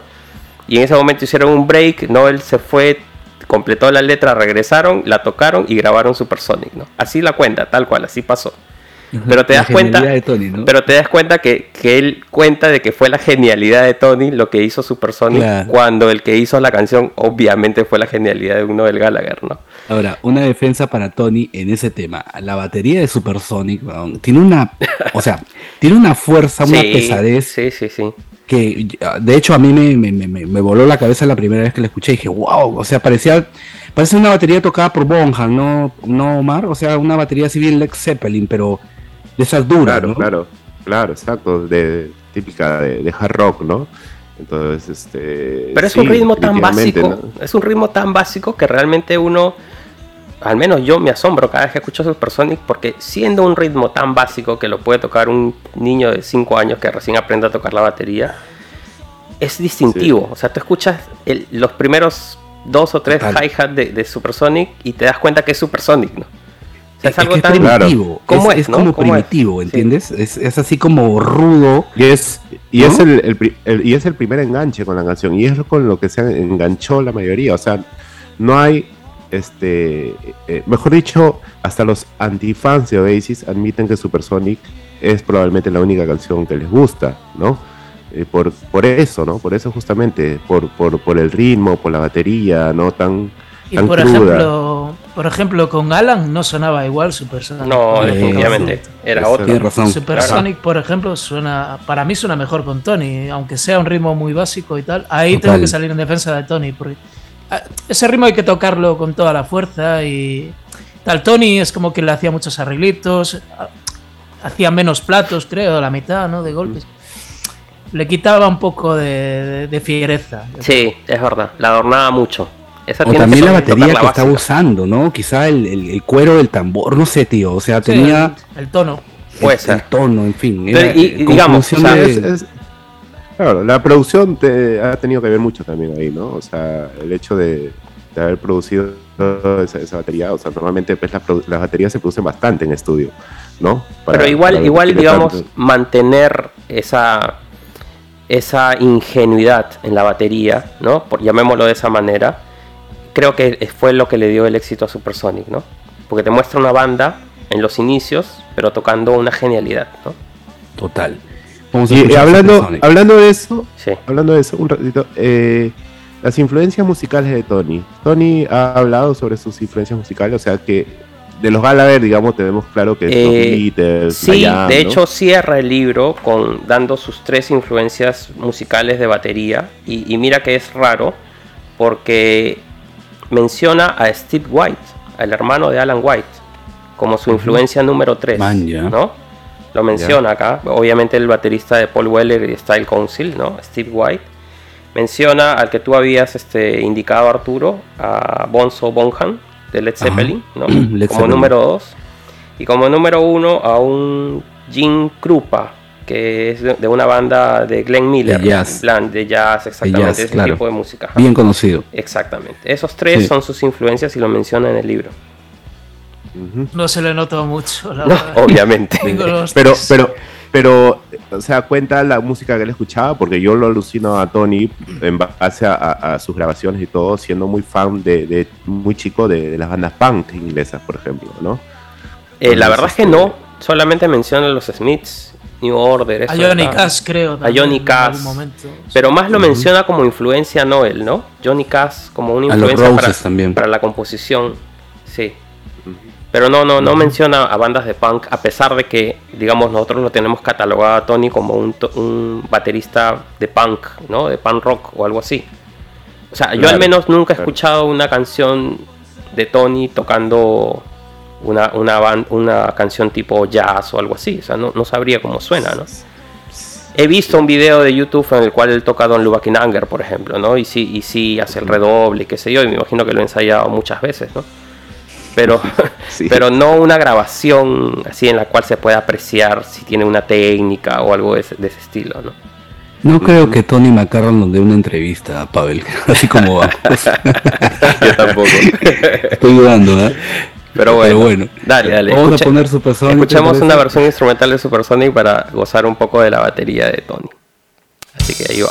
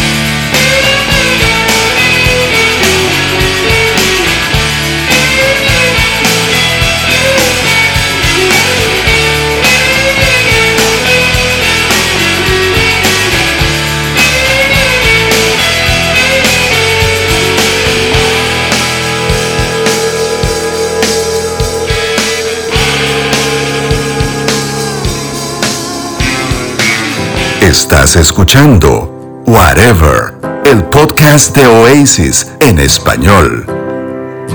Seguimos acá en el episodio 59 de nuestro podcast hablando del libro que publicó Tony McCarroll hace ya que 12 años, ¿no? Que ha sido publicado este libro. ¿Qué tal le habrá ido este libro en ventas? Pavel, ¿tienes alguna idea? Yo creo que vendió, ¿no? Eh, al menos creo que la primera edición sí se, se agotó. Se agotó. Sí, sí, sí, claro, claro. Sí, Claro, así que claro, genial. Yo, obviamente. yo les pues, contaba, les conté de manera anecdótica que mi libro se lo comieron las termitas. Tiene unos huecos increíbles el libro, no sé por qué, no lo, no lo quieren tampoco a Tony. Así que bueno, ahí lo tengo. Son fan de Noel, tus termitas. Así es, así es. Bueno, ¿qué tal Martín? ¿Cómo le estás pasando? Estamos acá ya avanzando Bueno. y eh, casi llegando al final. ¿Cómo va? Muy bien, genial, muy entretenido. Buenísimo, buenísimo. Bueno, Pavel, ahora toca hablar un poco de los tours, ¿no? Que, que cuenta un poco Tony cómo es que fueron estas etapas en las que salieron de gira ya como Oasis establecidos, habían lanzado ya eh, disco, singles y todo, ¿no? ¿Qué nos puedes eh, ahí contar un poco? Sí, de hecho hay tres capítulos dedicados a tours, ¿no? Eh, uno es el tour de UK, el otro el tour de Japón y el otro el tour de Estados Unidos, ¿no? Y obviamente lo, ordena un poco Tony según las fechas que van tocando y las cosas que van pasando tras bambalinas en, en- esas épocas. Cuenta varias anécdotas, ¿no? Eh, con respecto a, digamos, a los encuentros de, de- la banda con los ex amigos, habla incluso eh, de una anécdota con, con Big Gun, por ejemplo, que, que están en plena prueba de sonido, ven a Big Gun entrar al- al lugar donde están tocando, saluda a todos, se mete al backstage y de ahí como a los 3-4 minutos vuelve a salir, ¿no? Y que Noel lo llama pues del micro, oye Big ¿a dónde vas, no? Y que, y que se está yendo pues. ¿Y qué había pasado? Que nuestro amigo Gun se estaba robando unas, unas camisas que tenía Noel, que, se iba, que lo iba a usar en ese, en ese show, ¿no? Imagínate, eso cuenta, ¿no? Imagínense. O sea, ese tipo de anécdotas cuenta, cuenta eh, de, obviamente encontrones con, con Noel en, en el- en los backstage, el- el- esos, esos dimes y diretes siguen, ¿no? Pero hay una parte en la que habla, y esto es muy gracioso porque habla de que Noel tiene el pene chico, ¿no? Y lo menciona, ¿no? En unas anécdotas, y es... En realidad es algo ya que llega a ese nivel de, de ser denigrante, ¿no? O sea, No, ya, ya, no. o sea, brother, te metes en este tipo de peleas, ya, o sea... ¿De qué estamos hablando, no? Ahí pierde sentido tu libro, tío. Una Ya cosa así, en ese detalle sí. ya como que puta, weón. Una cosa así. Para- No tienes que llegar a ese nivel, weón. ¿no? Ajá. Es como que rebaja, se rebaja mucho, o sea, de los insultos, o, o- o- me imagino que también pues años y años de bullying de Noel sobre, sobre Tony, pues lo debe haber marcado definitivamente, ¿no? O sea, de todas maneras al- algo en su, en su salud mental tiene que haber hecho ese, ese tipo de maltrato de tantos años, ¿no? Y, y obviamente todo lo que vino después cuando, cuando pues eh, lo votaron y qué sé yo, ¿no? Claro. Entonces creo que sí es. Esta parte de las giras es, es muy chévere para los, para los fans eh, leer un poco sobre las historias que pasaban en tal o cual este show. De hecho, te pones a escuchar el show al que se refiere Tony y dices, ah, sí, mira, efectivamente pasó esto, qué sé yo. Eh, pero ya desde que empieza a contar estas cosas, ¿no? De, del pene chico y de otras tonterías más, es como que tú dices, acá el pata está perdiendo un poco el rumbo, ¿no? Está, está tratando de llevar la cosa por donde no debe ir. Más bien, como, como dijo. Martín, debió un poco hablar sobre sus destrezas musicales, cómo él iba evolucionando con, con los conciertos, ¿no? Eh, sus encuentros con otros músicos, o algo de eso, ¿no? Muy poco habla de eso, ¿no? Más se dedica a chancar, a chancar, a chancar, ¿no? De esa etapa, de esa etapa, Martín, ¿qué te queda a ti de toda esta, co- esto, esta parte del libro cuando él cuenta pues estas historias de las giras, ¿no? ¿Qué, qué es lo que te queda a ti? Un poco. Eh, me acuerdo ahora, por ejemplo, en el concierto este del Whisky, Whisky a Go Go, no sé cómo Los se Ángeles. pronuncia. Sí, Los Ángeles. Sí, en el, bueno, que, que en teoría es tan desastroso, yo no lo, no lo oigo tan desastroso, hay algunos fallos y tal. Yo para mí el que está más desacertado ahí es no, el que, que Sí. desafina como un poseso Sí. en los coros y tal. Creo que a Liam y a Tony prácticamente lo clavan, yo lo veo, lo veo muy bien. Y hablando así de las giras y tal, me llama la atención eso, que no él se haya ido todo enfadado de la, abandonar la gira y tal, como si la culpa fuera de los demás, cuando ahí estaban todos pasadísimos y, y él metía la pata como el que más. Entonces, eh, bueno, un poco también es- explica un poco cómo es Noel, ¿no? En realidad, eh, Sí, habla, caprichoso incluso se diría, ¿no? sí, habla mucho también de la gira en, en Japón, ¿no? De, de cómo los fans los, los adoraban, los adulaban, que tenían en el cuarto chicas esperando, este, ese tipo de cosas, los regalos que les hacían. Eh, hay una anécdota que cuenta con respecto, a- bueno, luego de que Noel se va después de ese incidente de Los Ángeles y regresa y se meten al estudio de grabación. eh, ya había contado previamente en, eh, Tony un- una anécdota sobre la canción esta This Guy's in Love with You, ¿no? de Burbakarach, eh, que Mark Oile lo- la pone constantemente en el tour bus cuando estaban de gira en Estados Unidos, me parece, antes de este tema de Los Ángeles. Eh, y Noel regresa con una canción, eh, bueno, y ahí menciona eh, en el tour bus, le, dice Tony, mira, le dice esto a Noel, acá según él, le dice que ese, ese ritmo shuffle que le llaman, ¿no? Es un ritmo bueno, o sea, y sé que él empieza a tocarla así, digamos, haciendo sonidos con sus manos, qué sé yo, cuando escuchan This I Love You. Cuando regresan al estudio, eh, Noel les dice, tengo esta nueva canción para grabar, y les toca Half the World Away, ¿no? Y la reacción de Tony, ¿sabes cuál fue? Se empezó a reír, weón. Se empezó a ¿Serio? reír en la cara de Noel, sí. Y le dijo, oye, pero si eso es This Guy Long With You, es una copia de This Guy Long With You, ¿no? Se puso a reír, ¿no? O sea, ¿te imaginas entonces cómo era la relación entre Tony y Noel, ¿no? O sea, ya lo que hablábamos de que siempre estaba tratando de cagarlo y, y- y lo- los- la forma como Noel habla de su humor negro y qué sé yo, y el otro tratando de desacreditarlo, ya creo que acá ya, o sea, uno se va dando cuenta de cómo era y, y por qué, digamos, creo yo, Noel quería votarlo a este pata porque no le seguía la onda, ¿no? Sí, Imagínate, Es que escu- también hay un momento en un hotel que están hablando de su infancia, Noel y Liam. Y Tony como que como que le dice, bueno, nuestra infancia, la infancia de todos ha sido un poco así, ¿no? Porque bueno, todos tenían una familia, o sea, eran los los que los 70, ¿no? sí, los hijos de los... en, en Inglaterra, la época de Thatcher claro. y tal. Eh, como que todos, un poco la infancia de todos había sido un poco así. Y que Noel eso se lo toma también muy a pecho. Y, y le- bueno, porque también cualquier cosa que dijera Tony a Noel iba a parecer mal, ¿no?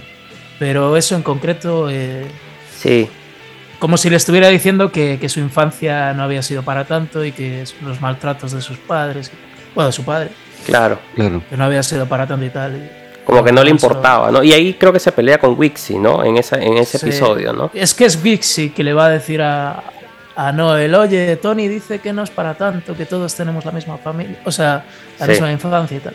Que es un poco contradictorio porque al principio del libro Tony dice que tuvo una infancia muy feliz y muy cariñosa y tal.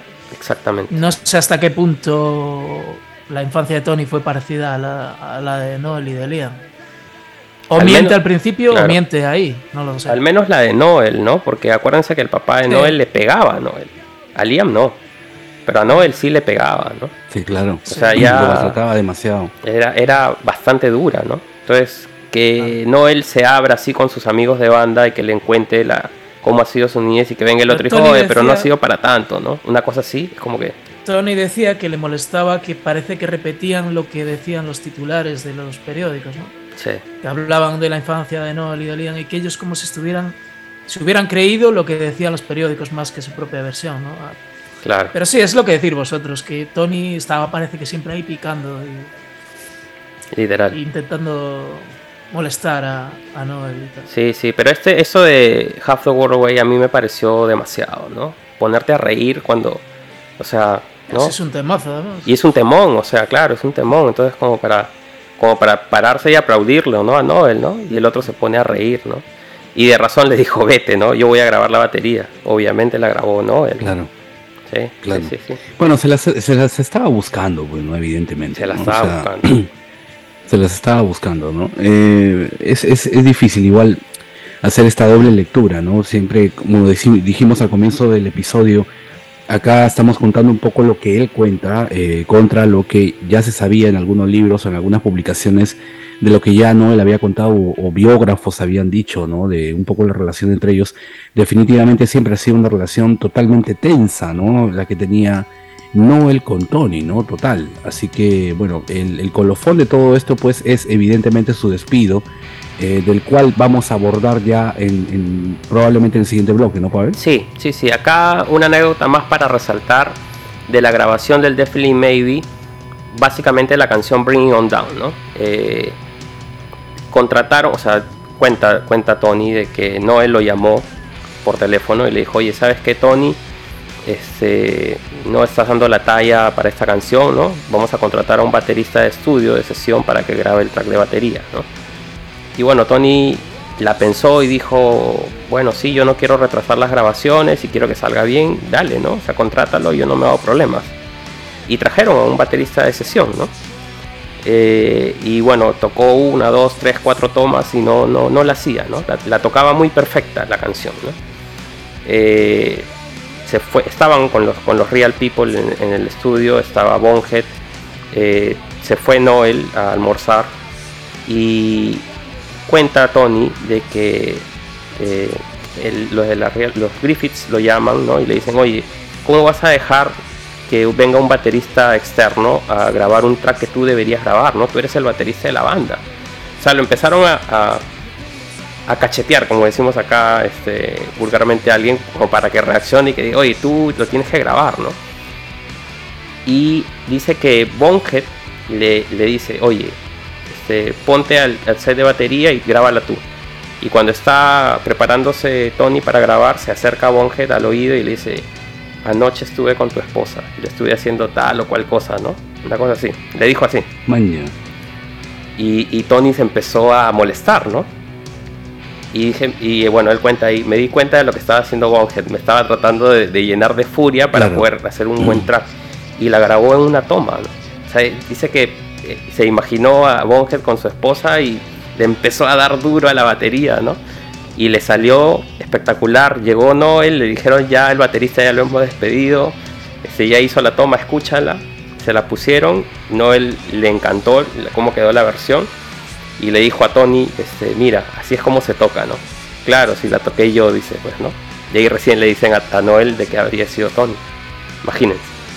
Wow. Buena, buena anécdota, buena anécdota. Así que nada, escuchemos Bringing On Down para, para ver realmente cómo, cómo la tocaba Tony McCarron.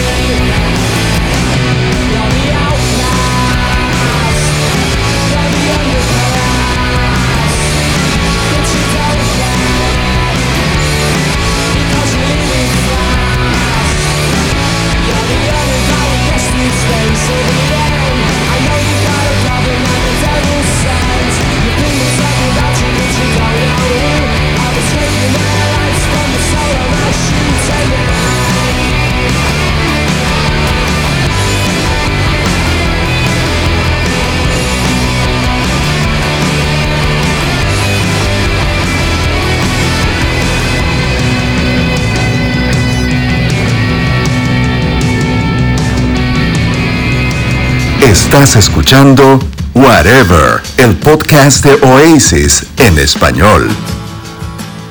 Bien, estamos entrando ya al último bloque de nuestro especial dedicado al libro de Tony McCarroll.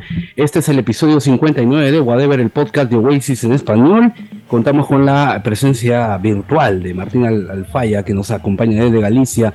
¿Y qué tal? Bueno, ya estamos llegando a la etapa en la que Tony deja la banda, lo despiden, se va.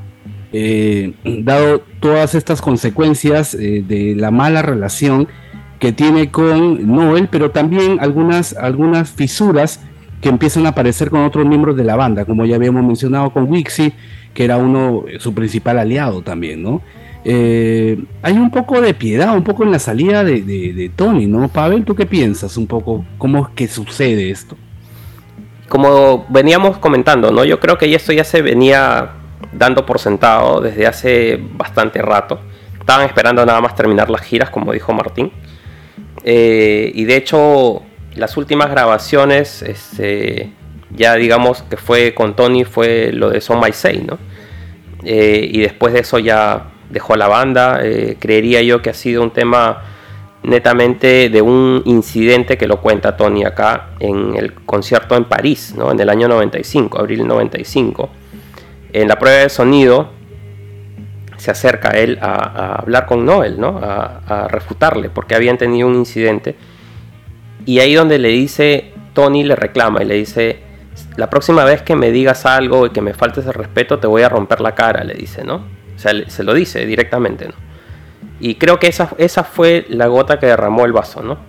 Este, eh, Noel simplemente lo miró, se rió y se dio vuelta y se fue, ¿no? Y en ese concierto eh, hacen un encore, ¿no? Y le dice, vamos a hacer Supersonic, le dicen. Y a Tony lo deja tocando la batería como cuenta la historia ahí, ¿no? De que está fumando un cigarrillo, Noel, mientras Tony le está dando a la batería como 2-3 minutos del intro de Supersonic y él ya sentía de que era una despedida, ¿no? Eh, lanza el, cigarrillo, se ponen a tocar, toman, terminan la canción, acaba el concierto y ya ni le hablan a Tony, ¿no?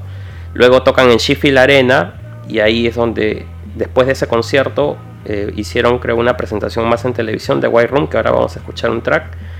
Y eso fue lo último que hizo Tony, ¿no? Después de la mímica en Top of the Pops, lo llama este Marcos Russell y le dice, ¿sabes qué, Tony? Esto es muy difícil, pero te tenemos que dejar ir, ¿no? Por esto, por esto, por esto. Y nunca más, o sea, nunca más volvió a ver a, las de la banda, eh, o sea, hasta ya muchos años después, ¿no? O sea, qué, qué duro fue esa despedida, ¿no? Bien, bien complicado, bien complicado. Muy difícil, ¿no? Bastante difícil, fría, de alguna manera, ¿no? Totalmente fría, sí, sí, sí bastante fría. Y lo, que más este, le llama la atención a Tony es lo que dijeron, ¿no? Que fue por un altercado que tuvo él con, con Liam en París, una pelea. O sea, ni siquiera nos hemos tocado, ni, siquiera nada, ¿no? Ni nos discutimos. El altercado fue con Noel, ¿no? Pero por eso, o sea, ¿cómo, cómo crean, ¿no? La, la, historia. Bueno, obviamente también Oasis eh, y la gente que trabaja con Oasis tiene que proteger los intereses de todos, ¿no? Así que creo que fue manejado de una manera diferente. A mí me sorprendió realmente, ¿no? Top of the Pops un viernes cuando es número uno Son y el siguiente viernes era Alan White, ¿no? Era como que tú dices, ¿qué pasó acá, no? una cosa rara, una cosa rara. Es claro, muy, como muy, muy violento todo, ¿no? Muy violento, así es. Violento todo. Bueno, Martín, este, esto es un poco ya el cierre de este, de este episodio. Eh, es muy importante lo que tú has hecho de traducir todo un libro, porque esa es una chambota, de verdad, como decimos acá. De hecho, yo he podido leerlo gracias a tu traducción. E inicialmente había tratado un poco de traducirlo, pero es muy complicado traducir un libro en inglés, ¿no? Y este, definitivamente los fans pueden saber de que tienen una versión tuya eh, hecha, hecha por ti. ¿Cuánto tiempo te tomó traducir esto? Pues eh, bastante tiempo, me llevó meses. Tampoco lo hacía jornada completa, ¿no? Cuando me apetecía un poco y tal. Pero tres meses fácil. tres meses, wow. Tres meses fácil, sí. A ratos, ¿eh? A ratos. Eh, bueno, ratos libres no, tenía ratos libres todo el día, pero cuando me apetecía, digamos. Ahora, ¿Tú a qué te dedicas, Martín? Eh, yo trabajo en una tienda de electrodomésticos. Ah, mira. Y bueno, coloco, coloco electrodomésticos también. Está lo bueno. Imagínate, imagínate. Poco rock and roll ahí en eso. ¿Y tú, y tú digamos, tu círculo de amigos gustan de Oasis o tú eres como el único que escucha la banda? No sé. Eh, no, me gustan. Yo creo que. especialmente hace años, cuando yo los conocí, pues yo creo que le di tanto la tabarra a la gente que varios de mis amigos pues empezaron a interesarse también en Oasis, en la música. Empezamos a formar un grupo juntos y así. Y yo soy el único que creo que conserva un poco tanto el fanatismo. Ellos tiraron hacia ondas más, más stoner, a lo mejor, cosas así más duras. Y yo aún me mantengo un poco en el, en el pop, pop rock. Ok. Bueno, bueno, vamos eh, un poco cerrando el tema, Omar. Eh, ¿Qué nos puede dejar de este libro finalmente, no? Hay una lectura, pues, de que es un libro que cuenta cosas eh, desde el punto de resentimiento, pero no sé, ¿qué, lectura tú le das? Bueno, simplemente como la de, una colección pues de, historias, de anécdotas que definitivamente todos fans de, Oasis tienen que saber contrastar, ¿no?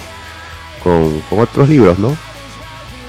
Tanto de los biógrafos, este, eh, ingleses o de, o de las mismas, digamos, las mismas ediciones oficiales, tipo el libro Supersonic, ¿no? En base hecho al documental y todo eso, ¿no? Eh, definitivamente es una delicia el libro para todo fan de Oasis, ¿no?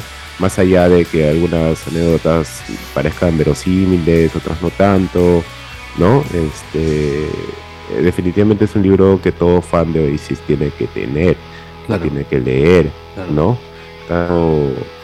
tanto en la, versión inglés como la versión de, Martín, ¿no? Probablemente yo recomendaría primero leer la versión de, en español de Martín, obviamente para la, para la gente de, España, de Latinoamérica, ¿no? Y este y saber entender también el contexto, ¿no? de las cosas. Los que seguimos a, los grupos ingleses sabemos que, que siempre hay una, una lucha de egos, ¿no? En toda banda inglesa.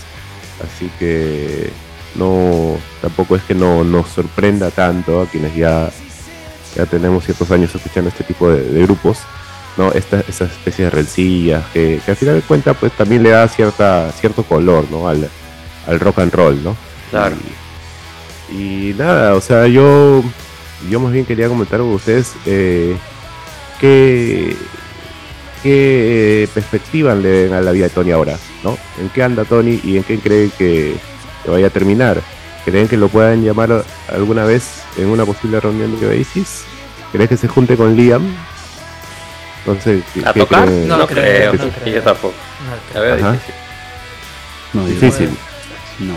La relación con Liam, la relación con Liam es, es buena de Tony.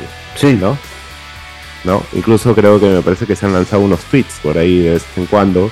Claro, y, claro y hubo y, hubieron en las, últimas en, los últimos años en algunas apariciones este, benéficas del Liam siempre había el rumor de que Tony podía aparecer pero estuvieron juntos cuando lanzaron el, documental Supersonic claro estuvo ahí presente también Tony McCarroll no y se juntó con Bonge con, con Liam no sí de hecho hay, hay claro. Debe ser algo como lo que pasa con Vigan, ¿no? Que cuando se ven se llevan muy bien y se lo pasan muy bien, pero que no hablan aparte de... Claro. No son amigos, digamos, son como conocidos, viejos conocidos.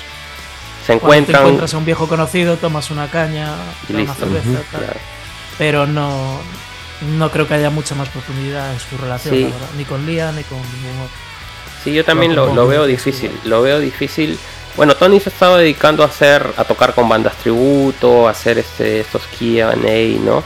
Eh, pero creo que la pandemia también lo paró un poco, el problema que tuvo con el corazón también. No creo que vuelva a las andadas. Eh, de hecho, él, tuvo una banda con sus hermanos, ¿no? Ha estado haciendo cosas relacionadas a la música, pero no como uno esperaría, ¿no? Creo que más se ha dedicado. Una academia también. Claro, tiene una academia, enseña, ¿no? Sí, ajá. Pero más se ha dedicado a la vida de familia, creo yo. ¿no? A raíz de, todo esto. Y bueno, creería yo a vivir de sus rentas, ¿no? Porque a pesar de que, a pesar de que, o sea, en cierto modo se le, se le nota cierta intención, ¿no? De, volver a, a, hacer algo, por lo menos. Aunque sea una sola vez, ¿no? Volver a tocar con, con Liam, ¿no? Claro, sería genial eso. Podría ser. sería genial. Podría ser, sí, claro. Sería muy emotivo, ¿no? Este, pero sí, o sea, hay, por lo menos está él, ¿no? Y, yo siempre digo que mientras que la persona esté viva todavía se podría lograr algo, ¿no? Hay Así hay esperanzas de algo. Ojalá que se pueda dar, al igual que con Wixi, ¿no? O sea, sería un sueño para todo fan ver a la formación original tocando juntos, ¿no? Este, y también como formación original lo pongo a Alan también, que lo queremos tanto también. Es un tipo que, que le dio otro aire a la banda y que también formó parte pues, de los discos creo que más relevantes igual, ¿no? Pero Tony, Tony ha marcado su historia por haber participado de uno de los discos más importantes de, de la historia de la música, ¿no? O sea, eh, y no es cualquier cosa, o sea, de hecho, Definitely Maybe pues siempre sale rankeado en el top 10 de discos de, Inglaterra, y eso pues lo debe de poner en un lugar que, que, lo reconoce, ¿no? O sea, pienso que eso no va a cambiar y va a crecer aún más porque la, la legión de fans de Oasis ha crecido más y va a seguir creciendo, así que nada, yo creo que se le vienen tiempos interesantes a Tony, espero que esté bien, por lo menos de salud, que es lo más importante, ¿no? Primero que esté bien de salud y, los proyectos que tengan, estoy seguro que va a haber una gente, una base de gente siguiéndolo, ¿no? O sea, como a todos los, los que han pasado por la banda, ¿no? Que creo que son músicos eh, honestos, que hay que decirlo, no son, son gente real, no, no, no son tipos que han sido fabricados, ni que han tenido poses, ni nada. Tony era un tipo de barrio, le tocó la lotería, creo yo, porque o sea, él mismo cuenta en una parte del libro, ¿no? Eh, cada discográfica recibía 200 demos por semana, dice, ¿no? Sí. Y cada AIR, cada AIR, o sea, cada gente que buscaba bandas recibía 200 demos por, por semana y en cada discográfica habían pues 15 AIR, o sea, la cantidad de demos que había eh, en esa época y que recibían las discográficas era inmensa, ¿no? Y lo que le tocó a Oasis fue una cosa loquísima, la aguja en el pajar, ¿no? Y todo lo que vino después, o sea, imagínense todo lo que pasó. Bueno chicos, hemos llegado al cierre del episodio. Estoy bastante contento, hay mucha data que se ha soltado, hay mucha que ha quedado todavía fuera, que definitivamente ya les dejamos la tarea a los oyentes para que la busquen, para que lean el libro eh, Martín, se podría compartir tu traducción, ¿verdad? Por supuesto. Claro que sí. tú creo que la tienes, tú mismo puedes pasársela si quieres. Excelente. A quien te la pida, eh, encantado. Sí, sí, por ahí, por ahí que publicamos. los errores y tal, porque yo no me dedico a eso. Claro. No, pero al menos les, ayuda mucho a la gente que no, no maneja el inglés. Algo le ayudará. Totalmente, claro, claro. Total, total. Super, bueno, bueno. Eh, amigo Martín, eh, palabras finales. gracias por haber pasado por el podcast. Gracias a vosotros, encantado, muchas gracias. Eh, buenísimo. Gracias Pavel, gracias Omar. Eh, ¿Con qué nos vamos, este Pavel? Nos vamos a ir con la última presentación de Tony McCarroll en vivo, que es eh, en el programa The Wild Room, ¿no? que de hecho acá, lo menciona, donde tocaron este, Acquiesce, It's Good to Be Free, Talk Tonight. Vamos a ir con It's Good to Be Free. Así que ya nos vemos. Saludos. Buenísimo, muchas gracias. Hasta la próxima. Chao, chao, gente.